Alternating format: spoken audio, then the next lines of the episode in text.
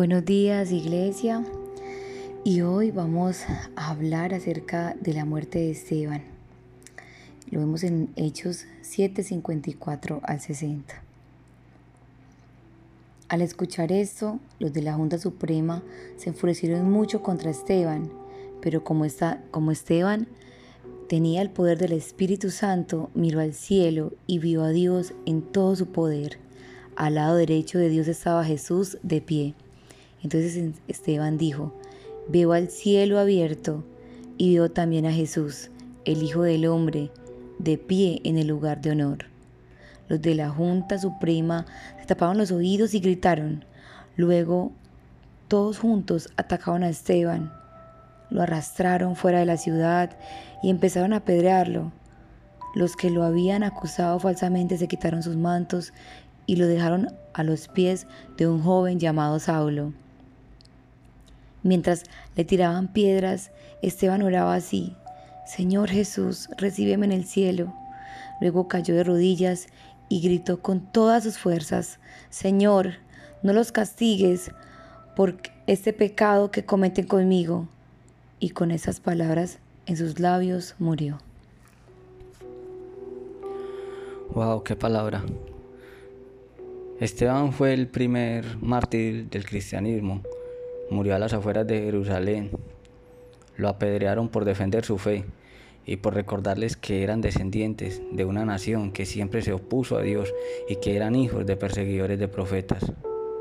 Esteban llevó hasta lo más lejos la fe, una fe viva que provoca que quien la ejerce muera por lo que cree. Mientras Esteban denunciaba a sus oponentes, ocurrió un sorprendente milagro en su vida. Él miró al cielo y vio la gloria de Dios y a Jesús que estaba a la diestra de Dios y no se quedó con eso, sino que se lo dijo a sus enemigos. Esta visión fortaleció la fe de Esteban en un momento en que más lo requería.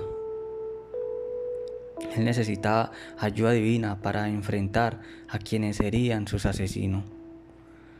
Esta admirable revelación de Jesucristo sirvió a Esteban para animarle en esas turbulentas horas de su vida, porque fue la confirmación de lo que por sí él ya creía, pero que se hacía necesario ante la situación que estaba a punto de vivir. Esteban estuvo acompañado en todo momento por el Señor al que siempre sirvió. Esteban fue apedreado, fue una muerte durísima. El primer mártir de la fe cristiana fue muerto de manera violenta y su fin nos recuerda que en este mundo que estamos viviendo no es nuestro hogar. También debemos destacar que el Cenedrín no podía condenar a muerte a nadie. Este era un tema que le correspondía al gobierno romano. Pero lo que mató a Esteban fue una explosión de ira ciega e incontrolada. La pena por blasfemar contra Dios era morir apedreado, y los judíos creyeron que Esteban lo merecía.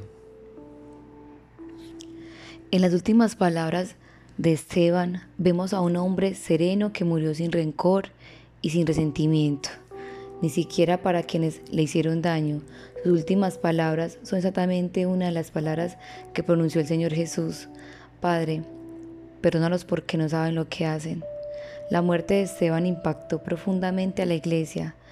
Lo lloraron mucho, pero el mayor impacto ocurrió en un hombre que atestiguó su muerte y que nunca lo olvidó.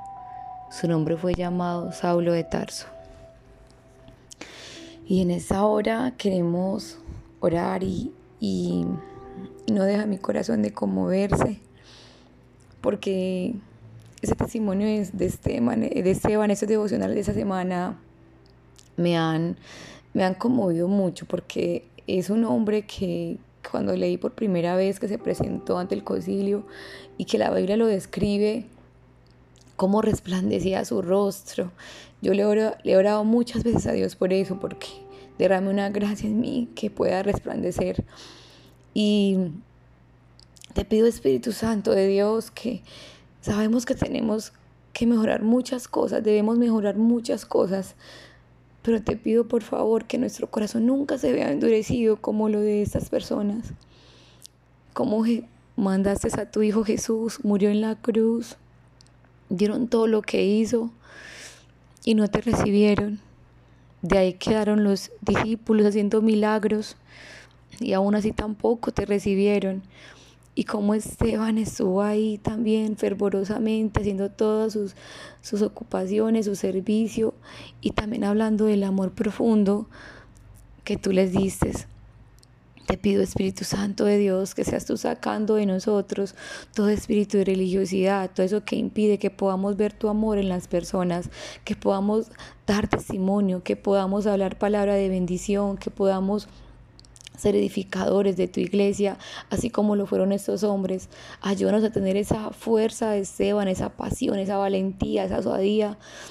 Y también te doy gracias porque sé que en medio de las dificultades Tú estás ahí mostrándonos como te le mostraste a Esteban con los milagros creativos que haces cada día.